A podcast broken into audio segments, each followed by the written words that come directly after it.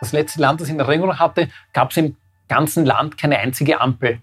Und dann kommt man in einen Stadtstaat, wo alles also bis ins Extrem reguliert ist, festgelegt, alles seine genaue äh, Richtung hat und wo die Leute ähm, trotzdem alles so reguliert ist, äh, sehr glücklich zu sein scheinen.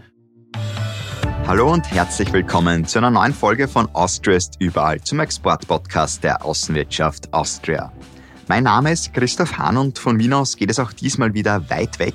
Wir sind zum zweiten Mal in Asien unterwegs und zwar geht es heute nach Singapur zum Exportexperten und WKÖ-Wirtschaftsdelegierten David Bachmann. Er lebt und arbeitet im Stadtstaat Singapur und hilft von dort aus österreichischen Unternehmen grenzenlos erfolgreich zu sein – Hallo David. Hallo Christoph. Schönen guten Morgen nach Wien. David, du wirst uns heute einige Insights liefern, auch ein bisschen berichten, wie das so mit kurzen Shorts beim Abendessen ist und ein kurzer Exkurs in die Sprache Singlish wird auch dabei sein. Bevor wir beide nun losstarten, habe ich aber noch einen kurzen Blick hinter die Fahne Singapurs geworfen.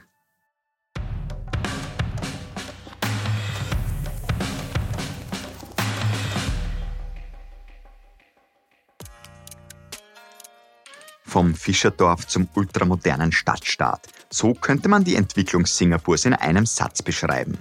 Heute kennt man den Stadtstaat mit 5,6 Millionen Einwohnern besonders wegen dreier Dinge.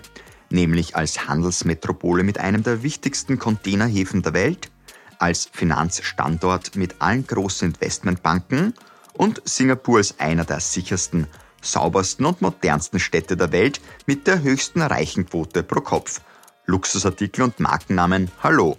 Und damit Singapur auch sauber bleibt, sollte man ja nichts auf die Straße werfen. Denn da kennt der Staat keine Gnade und es gibt zumindest eine ordentliche Geldstrafe.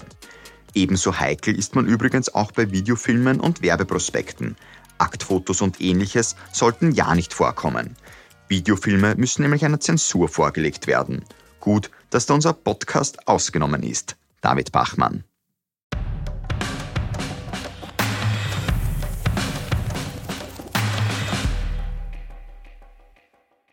Lieber David, ich muss jetzt gleich zu Beginn etwas aufklären. Mir ist nämlich ein Fehler unterlaufen. Ich habe im Teaser des Podcasts gesagt, dass ich nach Singapur auf einen Mai Tai komme. Und eine aufmerksame Hörerin hat mir gleich gesagt, das stimmt ja nicht, das ist nicht das Signature-Getränk von Singapur. Ja, also die Zuhörerin hat das sehr richtig gesagt, denn nach Singapur würdest du wahrscheinlich auf einen Singapur Sling kommen. Das ist der Drink, der im weltbekannten Raffles Hotel Anfang des 20. Jahrhunderts erfunden wurde.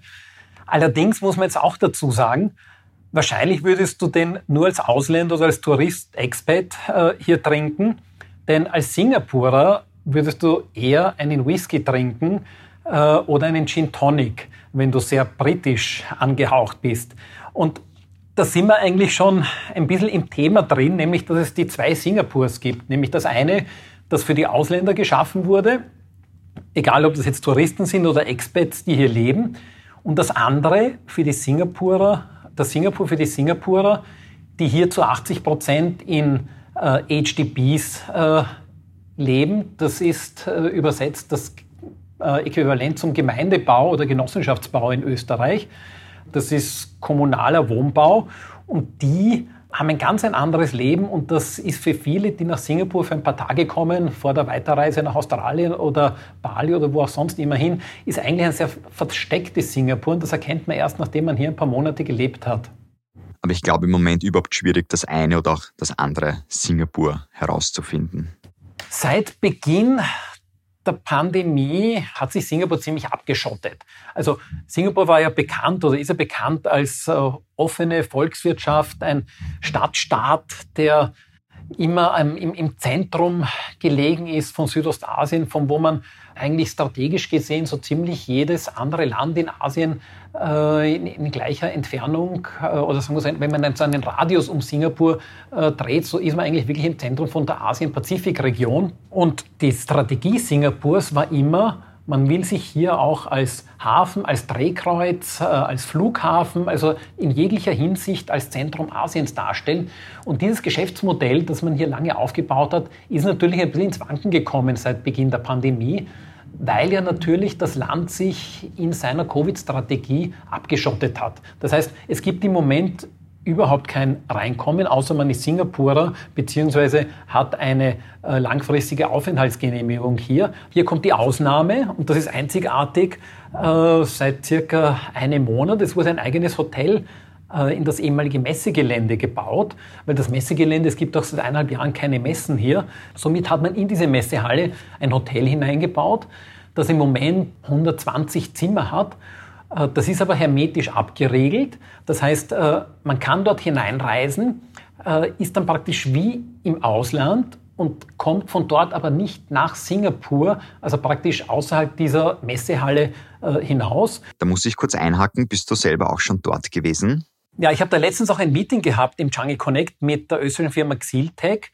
Ein Vertreter ist in das Hotel eingereist. Xiltech, nur kurz zur Erklärung, die machen haptische Geräte für die Automobil- und Gaming-Industrie. Und das war ganz lustig, weil ich habe ähm, den Matthias Brandl nie persönlich dort die Hand gegeben. Also es war immer eine Plexiglaswand dazwischen. Wir konnten aber die Geräte, und das ist bei dieser Firma sehr wichtig, nämlich die, die User Experience zu haben, also wirklich das selber angreifen zu können. Und das wurde dann von einer Seite des Raums auf die andere gegeben, dazwischen zwei, drei Minuten lang desinfiziert. Man hat über Lautsprecher miteinander gesprochen und der Matthias Brandl konnte dann nach drei Tagen Geschäftsmeetings hier wieder ohne Quarantäne ausreisen. Also das ist halt, was man hier nennt, das New Normal. Und das ist auch ein bisschen so das, äh, das was man in Singapur jetzt in der während der Pandemie erlebt, nämlich dass die Regierung einen einstellt darauf, das wird alles ein bisschen länger dauern und stellt euch auf diese neuen Gewohnheiten, diese neuen Abläufe ein. Das wird äh, noch wahrscheinlich in ein, zwei Jahren auch so sein. Vor zwei Wochen war ich ja noch auf akustischer Geschäftsreise bei deiner Kollegin Christina Schösser in Shanghai in China. Und da habe ich mich mit ihr auch sehr intensiv über die Geschäftsgepflogenheiten dort unterhalten. Und sie hat mir schon gesagt, ja, da gibt es doch noch ganz klare Hierarchien, es ist sehr förmlich und man benötigt auch oft einen Dolmetscher. Wie ist das jetzt in Singapur? Ich würde so beginnen. Singapur ist das einzige Land außerhalb Chinas, wo es eine chinesische ethnische Mehrheit gibt. Und zwar circa 70, 75 Prozent aller Singapurer haben einen äh, chinesischen äh, Migrationshintergrund. Und das merkt man natürlich ganz stark im, im geschäftlichen Umgang. Das heißt, Singapur ist und war auch in den letzten Jahrhunderten für China extrem wichtig. Deswegen haben sich sehr viele Chinesen hier angesiedelt, weil Chinesen sind als, als Händler ja bekannt. Die haben gesagt, okay, wir brauchen diesen strategischen Umschlagplatz. Jetzt haben die ethnischen Chinesen, die hier in Singapur sind, natürlich eine starke Bindung zu China, aber man ist immer so hin und her gerissen zwischen China, dass man familiär oder ethnisch äh, natürlich eine starke Bindung hat, und auf der anderen Seite aber auch die USA, die hier natürlich auch geopolitisch sehr starke Interessen haben und natürlich auch die EU. Also man versucht hier neutral wie möglich zu sein. Und um auf deine Frage ein bisschen detaillierter einzugehen, wo sind die Unterschiede? Also die Unterschiede sind in einem viel, viel lockereren Umgang miteinander. Passiert einem öfters, dass man irgendwo auch bei offiziellen Meetings ist. Äh, manche kommen in Poloshirts. Äh, auch bei Abendessen habe ich schon erlebt, dass Leute in Shorts kommen. Also es ist wirklich ganz easy, was aber auch zusammenhängt, sicherlich sogar mit den, äh, dass wir am Äquator hier sind. Also es herrscht das ganze Jahr über tropische Temperaturen man weiß, wenn man gerade so wie jetzt eineinhalb Jahre mehr oder weniger nicht ausreisen kann, ob jetzt gerade Jänner ist oder August, äh, das äh, ja, ist eigentlich also von den Jahreszeiten nicht mehr ablesbar. Und entsprechend sieht das natürlich auch mit der Kleidung aus. Ja? Und auch durch die Temperaturen, es ist ein sehr, sehr relaxtes, äh, ja, manche sagen fast lethargisches äh, Alltagsbild. Viele sagen auch einfach, äh, Leute herkommen und sagen, die, die Singapurer sind extrem gechillt. Äh, aber nochmal, ich, also ich kann jedem ähm, einmal nur sagen, probiert das einmal, hier in Singapur ein paar Tage mit österreichischer Geschwindigkeit auf der Straße zu gehen. Also nach zehn Minuten ist man schweißgebadet und man sehnt sich nur die nächste Klimaanlage herbei. Also das einmal vielleicht so zum Äußeren und, und, und wie, wie halt sich hier jetzt die Geschwindigkeit im Vergleich zu, zu China äh, anmutet. Auf der anderen Seite gibt es aber auch viele Ähnlichkeiten, denn Ähnlich wie in China, es gibt so gut wie keinen Smalltalk. Also Geschäftsmeeting schauen so aus, man trifft sich, begrüßt sich kurz und dann geht es gleich äh, knallhart zur Sache. Kann auch sein, ein Geschäftsmeeting, auch dass das nach zehn Minuten schon vorbei ist, wenn man gesagt hat, okay, also ich habe alles äh, besprochen, Sache ist klar und erledigt. Also es ist in diesem Bereich sehr schnell, sehr effizient und man will Ergebnisse. Also in Singapur redet auch nicht lange um den Brei herum und so bei uns, wie geht's äh, äh, keine Ahnung, wo, wo, waren Sie auf Urlaub und wie geht es den Verwandten, was auch immer, das interessiert die Singapurer, zumindest nicht, wenn man sich geschäftlich trifft. Es gibt dann schon den gesellschaftlichen Teil, wo man sagen kann, okay, und jetzt gehen wir noch Abendessen in ähm, Singapur, lieben das, ihre singapurischen Restaurants äh, äh, zu zeigen. Aber auch da, man isst, man ist dort ein bisschen lockerer, aber irgendwann einmal springen auf einmal alle plötzlich auf und so schnell kann man gar nicht schauen, sind schon alle aus dem Lokal draußen. Also das äh, erinnert einen dann schon wieder ein bisschen an, an China. Aber man muss hier vorsichtig sein in Singapur. Also die Singapurer mögen es natürlich überhaupt nicht, wenn man ihnen sagt, sie sind Chinesen. Und es geht mir auch noch häufig so, also Leute, die wissen, ich bin in Singapur, kommt dann öfters so, ah ja, in China, genau, Singapur in China. Also es ist bei uns noch nicht unbedingt äh, überall durchgedrungen, dass das ein eigenes Land ist, aber es unterscheidet China von Singapur sehr viel und last but not least auch die Sprache. Also in Singapur hat man keine Verständigungsprobleme, sofern man der englischen Sprache mächtig ist. Es wird schon von der Volksschule oder vom Kindergarten weg Englisch und Mandarin in den Schulen gelehrt. Das heißt, jeder Singapurer ist fließend zweisprachig. Das war auch ein Vermächtnis noch von Lee Kuan Yew, der auch gesagt hat, um an diesem internationalen Handelsplatz wirklich langfristig zu bestehen, müssen wir eine Bevölkerung heranziehen, die die Welthandelssprache, sprich Englisch, spricht. Jetzt hat sich das natürlich im Laufe der Jahrzehnte ein bisschen äh, verwässert und wenngleich das auf dem Papier ein Englisch ist, das man auch in äh, Oxford so sprechen würde, gesprochen ist das dann Singlish. Und ja, also wie gesagt, anfänglich habe ich schon äh, öfters noch nachfragen müssen, also nicht nur anfänglich, ich muss heute auch noch ab und zu nachfragen, äh, was das genau bedeutet, wenn ein Singapurer richtig auf Singlish äh, loslegt. Aber trotzdem, es ist, wenn man ihnen sagt, man versteht das nicht, bemühen sie sich dann auf Hochenglisch zu sprechen und dann geht's wieder. Wie ist das auch mit der Hierarchie? Muss ich mit dem Chef sprechen, damit was passiert, jetzt überspitzt gesagt? Oder ist es doch sehr flache Hierarchien? Ich rede mit Experten und dann funktioniert es auch? Es gibt sehr starke Hierarchien äh, und man muss unterscheiden zwischen dem öffentlichen Bereich und dem privaten Bereich. Ich fange mal mit dem, mit dem Privatsektor an. Da gibt es natürlich immer einen, einen Firmeninhaber, einen, einen Chef und ich fange am besten bei dem an, wenn ich den äh, auch irgendwie äh, dran bekomme. Es gibt aber dort, würde ich sagen, trotzdem sehr, sehr flache Umgangsform oder eine, eine, eine sehr flache Hierarchie, eine, eine sehr lockere Umgangsform, weil Singapur ja auch äh, als Devise hat, eine sehr offene, liberale Volkswirtschaft zu sein. Das heißt, ich kann hier sehr wohl, also auch so den, den, den amerikanischen, so Living the American Dream, also jeder kann auch vom Tellerwäscher hier zum Millionär werden. Und somit äh, gibt es auch hier sehr viele Selfmade-Millionäre. Äh, das heißt, also ich habe auf der einen Seite Privatsektor, wo ich praktisch mit, mit, mit jedem reden kann. Im öffentlichen Sektor ist das ein bisschen anders. Da gibt es natürlich schon allein durch die Regierungsform sehr ähm, klar definierte Hierarchien.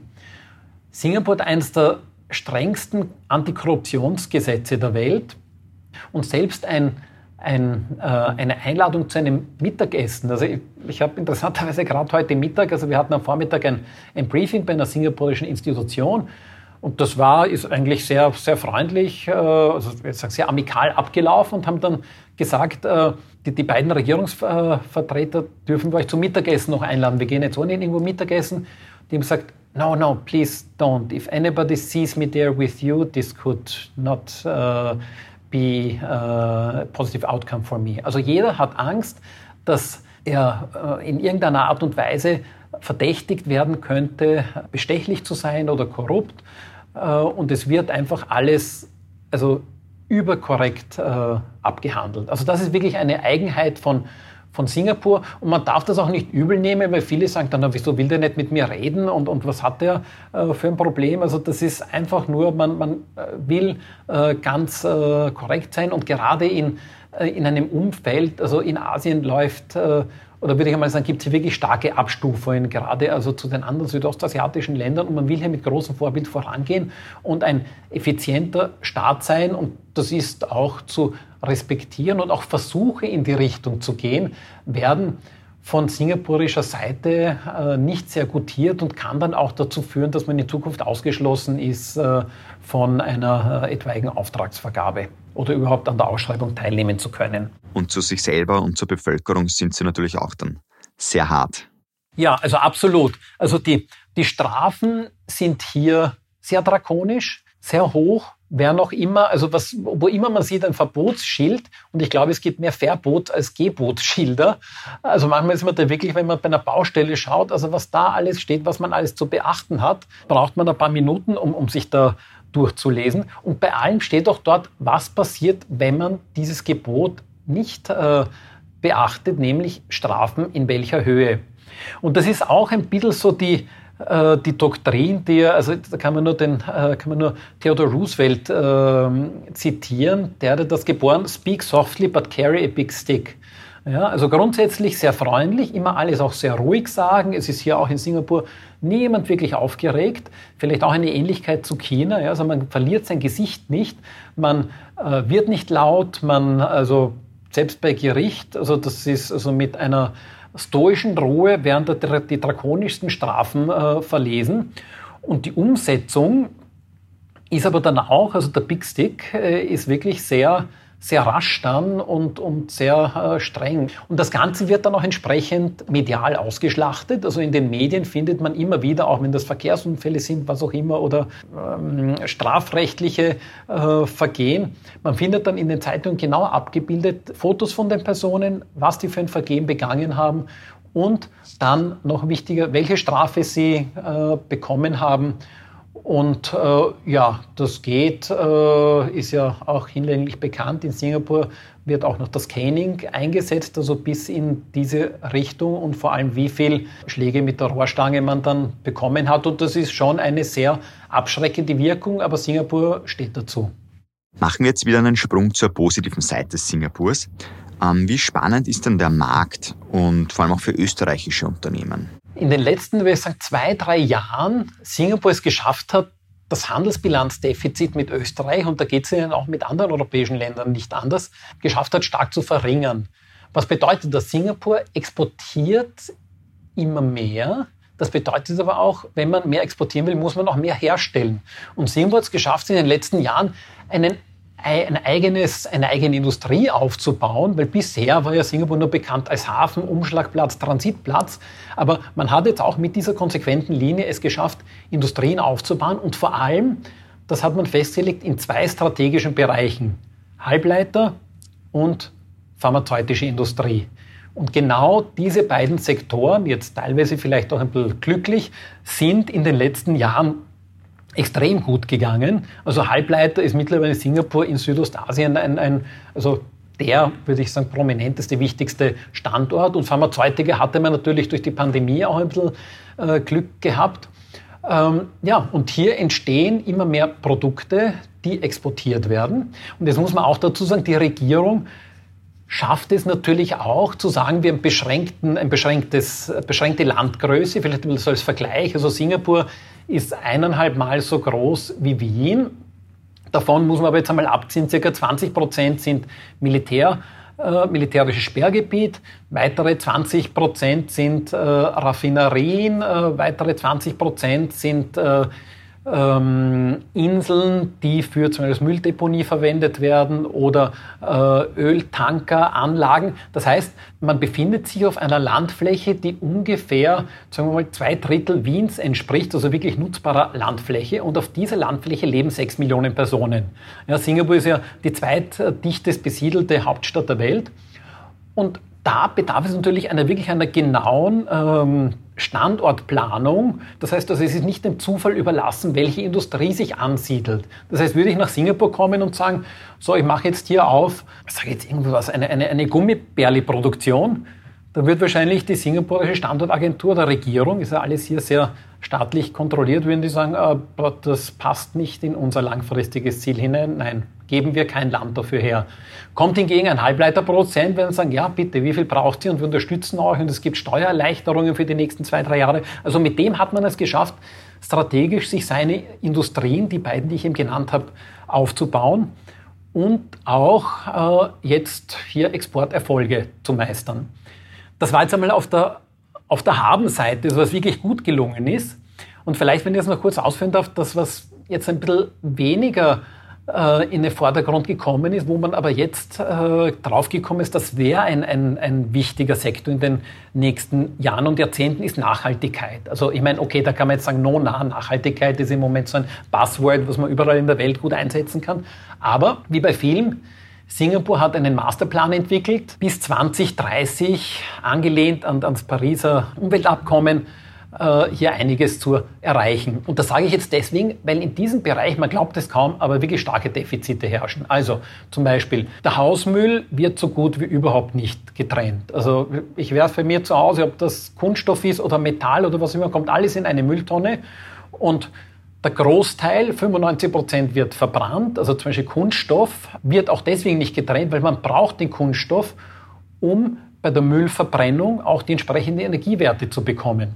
Ja, das geht dann weiter mit E-Autos. Also es gibt so gut wie keine E-Autos. Hat den Hintergrund, wenn ich ein E-Auto hätte, muss ich auch wieder mit Strom fahren. Und die Stromerzeugung hier findet fast ausschließlich durch Öl- und Dieselkraftwerke statt. Das heißt, es ist eigentlich, ich habe eine höhere Ineffizienz, wenn ich mit einem E-Auto fahre, als wenn ich mit einem Benziner oder Diesel hier fahren würde. Also anhand dieser beiden Beispiele sieht man schon, da gibt es schon noch viel Dinge, die man anpacken kann, wo man vielleicht das erste Mal, wenn man hier aus Europa kommt, wo doch Nachhaltigkeit und der Umweltgedanke sehr stark im Vordergrund ist, vielleicht Kopfschüttelt und sagt, wie gibt es das, dass so ein innovatives Land, äh, das so darauf erpicht ist, Nummer eins in vielen in der Welt zu sein, hier so hinterherhinkt. Und da haben wir natürlich große Chancen, gerade in Österreich, also in Singapur ist bekannt, dass Wien zum Beispiel äh, im Smart City Index immer Top 3 einnimmt und Singapur hier ein bisschen hinterherhinkt.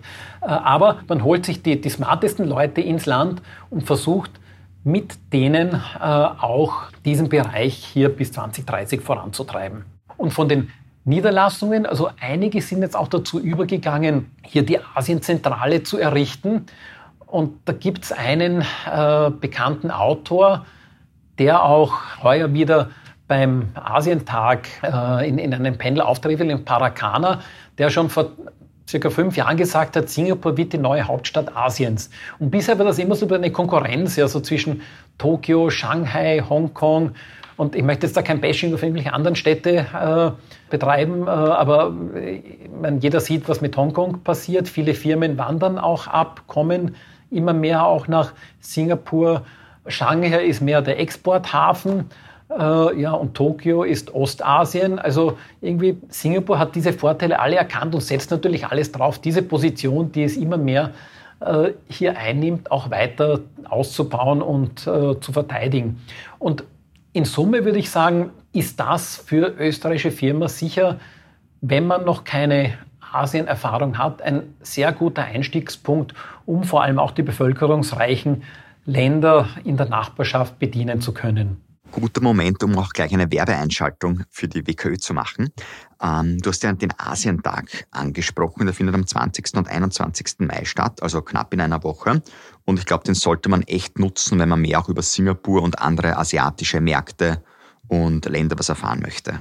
Ja, absolut. Und ich glaube, dass das eine super Gelegenheit ist in dieser boomenden Region. Und äh, ich habe das erst gestern gelesen. Also zwei Drittel des Weltwachstums 2021 gehen von Asien aus. Also ich glaube schon, dass man da als österreichische Firma mal hineinstuppern sollte und schauen sollte, kann man da irgendwie etwas davon mitnehmen. Zum Abschluss jetzt noch eine persönliche Frage an dich. Du bist ja als Wirtschaftsdelegierter sozusagen in der Welt unterwegs, warst auch schon in Ländern wie Mexiko oder Libyen.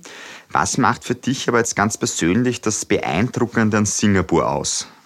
Ja, du hast das erwähnt ähm, mit dem letzten Posten Libyen und also was mich hier fasziniert hat, ich meine, der Unterschied kann ja wohl nicht größer sein. Ja? Ich komme aus einem Land mit Zwischenstopp in Wien, äh, einige Jahre, aber trotzdem sozusagen das letzte Land, das ich in Erinnerung hatte, gab es im ganzen Land keine einzige Ampel. Und dann kommt man in einen Stadtstaat, wo alles also bis ins Extrem reguliert ist, festgelegt, alles seine genaue äh, Richtung hat und wo die Leute ähm, trotzdem alles so reguliert ist, äh, sehr glücklich zu sein scheinen. Und ich meine, das ist ja auch hier ein bisschen der Deal äh, der Regierung, die sagt, schau, pass auf, das ist ein bisschen asiatisch, ja.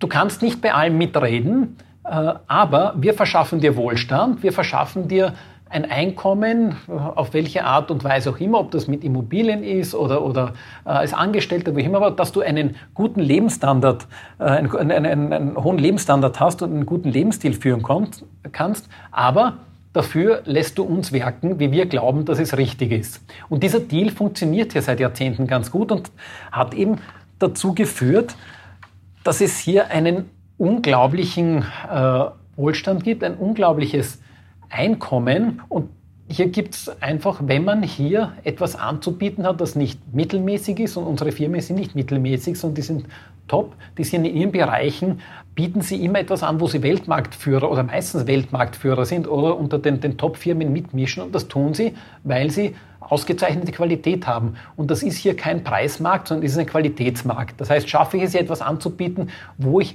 dieser Devise nachkommen kann, eben zu zeigen, ich habe etwas in Top-Qualität äh, und damit könnt ihr den Rest der Welt äh, beeindrucken, dann bin ich in Singapur richtig. Lieber David, vielen Dank für das nette Gespräch und alles Gute nach Singapur. Ja, vielen Dank auch dir, Christoph, und auf bald, hoffentlich einmal wieder persönlich. Das war es jetzt schon wieder mit einer Folge von Austria ist überall. Ich bedanke mich an dieser Stelle beim gesamten Team der Außenwirtschaft Austria für ihre Unterstützung.